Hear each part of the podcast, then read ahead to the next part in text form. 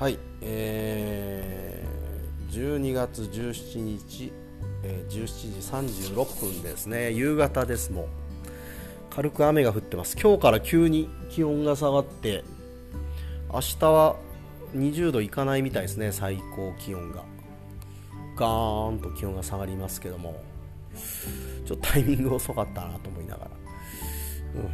うん、まあまあしょうがないですけど天気のことなんで僕にできることは何もないんで。で今日はですね、えー、まあ、朝一でちょっとかぼちゃ関係の仕事をして、えー、10時から、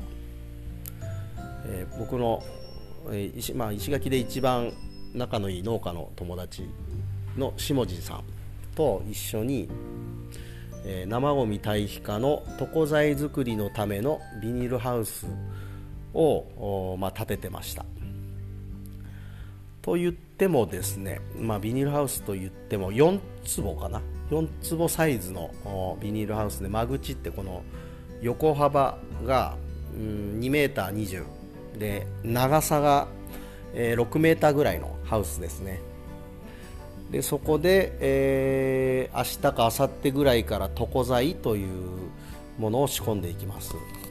うん、で雨が当たるとまずいんでね。だからビニールハウスなんですけども。で床材って何って思ってる人多分多いと思うんですけど床材っていうのは、えーまあ、僕らがこれから使う、えー、生ごみ処理ボックスに入れるなんだろう、えー、土のようなの土というかうんなんていうのか、まあ、対比的なものですね、えー、微生物がたくさんいる素材というかね。そういうものを今からちょっと作っていくという作業を行います。どうなんですかね？コンポスターとかってどなんかこう生ごみもみ殻生ごみもみ殻みたいにしてやっていくみたいですけども、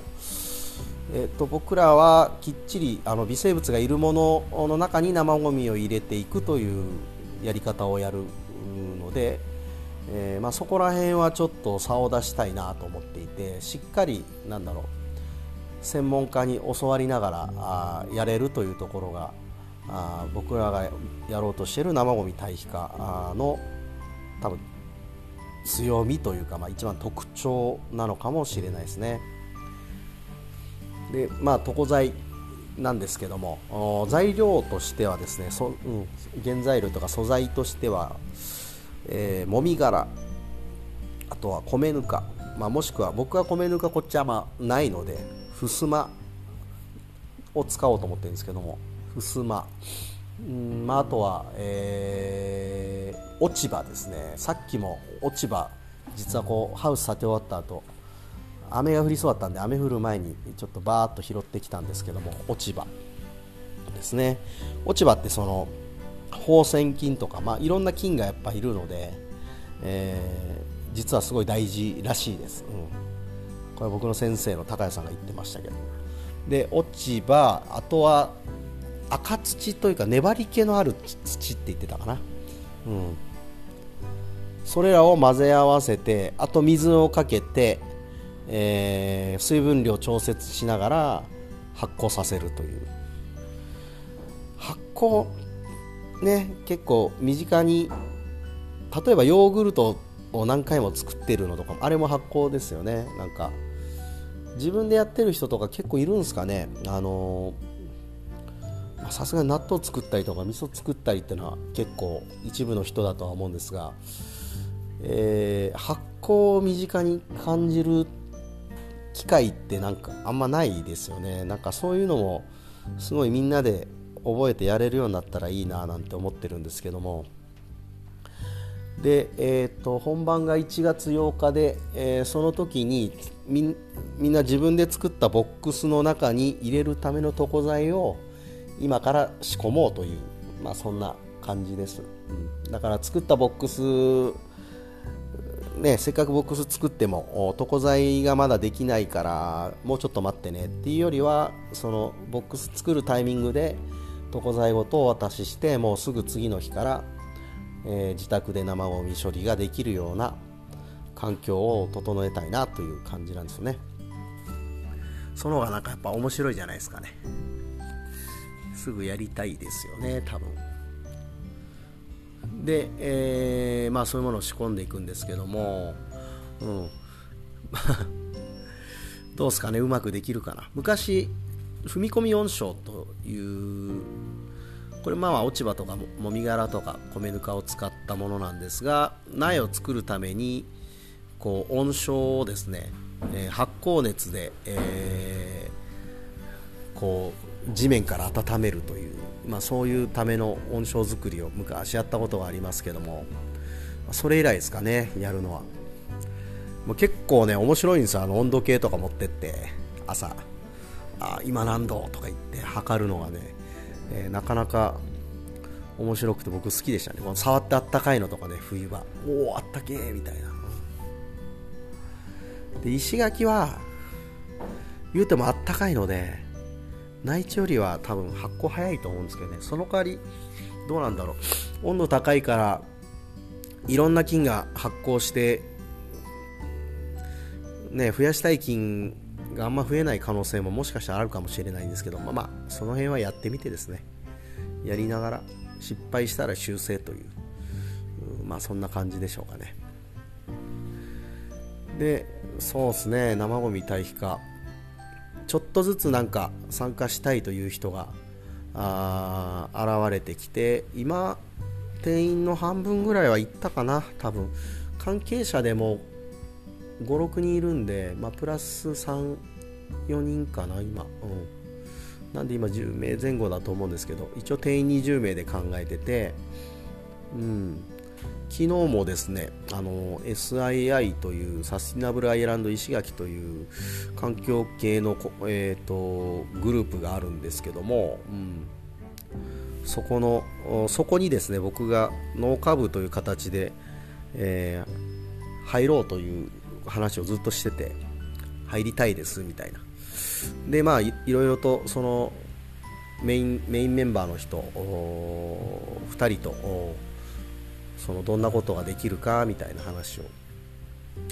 ずっとかれこれ2時間ぐらい気がついたら2時間ぐらいやってましたね。うん、まあ、今日のハウス建てもそうなんですけど最近なんかね身近にいる人が面白い人ばっかりでいろいろ楽しいっすね。今日のハウス建てももう下地さんと爆笑しながらやってましたからね。で昨日もねなんだかんだ言って熱中してこ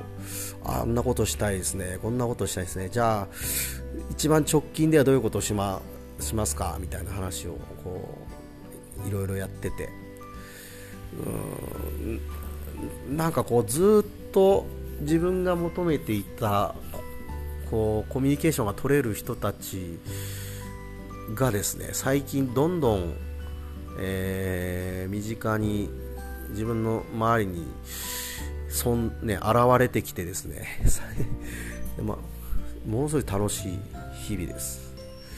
えちなみにえっとこれまだ話してないな。えっとね今日が17なんであ15日はですねえっと農家さんの集まりで農農園を視察してから、えー、飲み会忘年会というもう僕がずっとやりたかったことをですねまあここ数ヶ月のつながりの中から、えーまあ、ちょっとずつ広げながら、まあ、実現できているという、うん、なんかいいですね、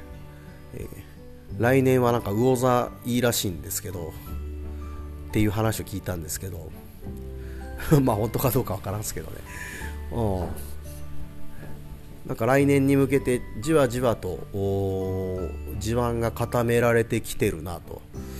で畑を買うための融資もなんかうまくいきそうな感じの電話をこの前もらいました、うん、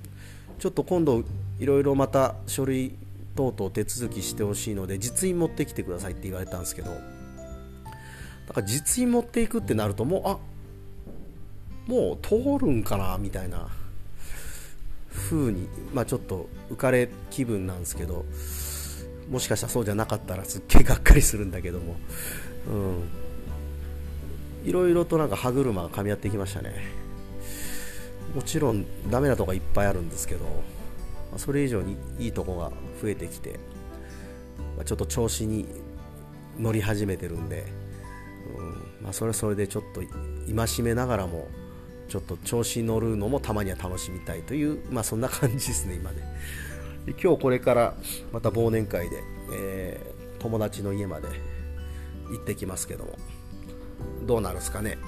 なんかちょっとライブやってくれって言われてるんですけど、ちょ喉の調子が悪くて、乾燥気味だったからか、歌えるかなとは思いつつ、まあ、一応ギターは持ってこうかなと思ってますけども。はい、えー、まあそんな感じで、えー、なかなか充実したあ年末を過ごせています明日明後日で、まあ、床材仕込みあとかぼちゃのつる直しという作業をもうやらないといけないのに今日できなくて 明日なんとかどんぐらい時間取れるかなという感じですね、うんまあ、できるようにやります、うん、でも、まあ、とても楽しい日々を過ごせていて、まあ、非常によろしいなという、まあ、そんなあ感じです、はい、聞いてくれてありがとうございました。